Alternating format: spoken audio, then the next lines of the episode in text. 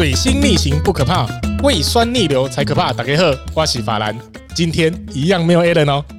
今天来跟大家分享一件离婚的事情。你们知道最近那个雷神跟力宏不是吵得沸沸扬扬吗？刚好法兰的朋友就是我本人，正好也在谈论离婚这件事情。这个事件是这样，跟大家分享一下：男生跟女生。结婚到现在已经十二年，那男生在这十二年当中，刚开始也是过得幸福、快乐、美满了啊。但是后几年，就是最近呢，最近开始认识了外面的女孩，那也跟这个女孩走得非常的亲近，也跟这个女孩有了相对性的连结。女生呢就觉得不对啦，为什么老公最近都这么奇怪？手机不离身，一天要大三次便，然后。干嘛什么的，手机也不给碰，不给摸，不给看，她就觉得奇怪啦。慢慢的，她就发现她老公跟这个女孩的这一段关系。她一开始啊，相当的自责，非常的难过，自暴自弃。诶，重点是什么？你知道吗？重点是这个女生她自己有自己的事业，然后她就觉得我有事业又顾家，帮你带了两个小孩，为什么你可以这样？他们进行了第一次的谈判，男生就觉得。柴米油盐，女生呢也觉得酱醋茶没有啦，因为男生觉得在这段婚姻里面，他已经感受不到女生给他的温柔，他们的生活模式就有点像，呃，就日复一日，就非常的一般这样。那女生她也觉得，就是说，生活不就是这样吗？这就是生活啊，婚姻不就是这样？女生开始找一些她的女生闺蜜哦，闺蜜找女生闺蜜开始诉苦这件事情。那她的闺蜜呢，就给她了一个非常好的建议：走，周末跟我出去玩。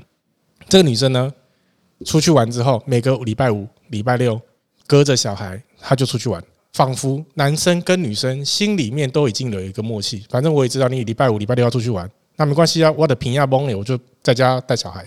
反正小孩大啦，那他就在家传简讯、视讯、卡点位啊，没有人管也没差。他就继续跟那女生这样密切的联系。那这个女生呢，她开始在外面认识、结交了很多异性朋友。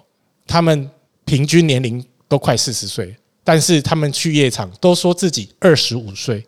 但是你知道，在这样子的一个时代里面，男生玩女生还是女生玩男生，谁玩谁还不知道。他也陆陆续续认识很多、结交很多异性朋友，大家都跟他。要联络方式啊，跟他换赖啊，哦，他都觉得哦，自己被捧在手心上，感觉有一种优越的感觉。开始，他也沦陷，他也开始跟这些异性朋友开始有了相关性的连接。反正现在就是男的连他的，女的也连他的。我们这个男生朋友也会打电话来诉苦，女生朋友也会打电话来诉苦，怎么办呢？你们也都知道，离婚这件事情自古以来劝和不劝离。但是现实生活层面，谁管谁谁插手谁王八了？男生打电话来，那你看我老婆她现在要怎样怎样怎样怎样？女生打电话来，你知道我老公都怎样怎样怎样？我们只能就是顺着他的话说。女生打电话来，我老公怎样讲？我说对啊，你的你老公现在怎么还这个样子？不跟你离婚了？怎么那么渣啊？男生打电话来，他现在在外面接认识这么多男生，是给我戴绿帽怎样怎样？嘿呀，我刚刚那几下金价很汤。一开始我觉得这个女生的立场是。受害者，但是当他一跨出这一步的时候，我并不觉得他已经有任何的筹码可以来跟他谈判，甚至说跟他要求一些什么事情。所以目前他们夫妻两个正处于一个离婚谈判的阶段。但由于我自己认为啦，这是我的立场啊，各位朋友，黑奇怪个人哦。我先讲，女生她一旦她虽然是受害者，错真的是男生先错。真的是他先出轨，才造成这一段婚姻的破裂。但是只要女生也跨出了这一步，跟外面的异性朋友开始有了连结，我就觉得他的立场已经站不住脚了。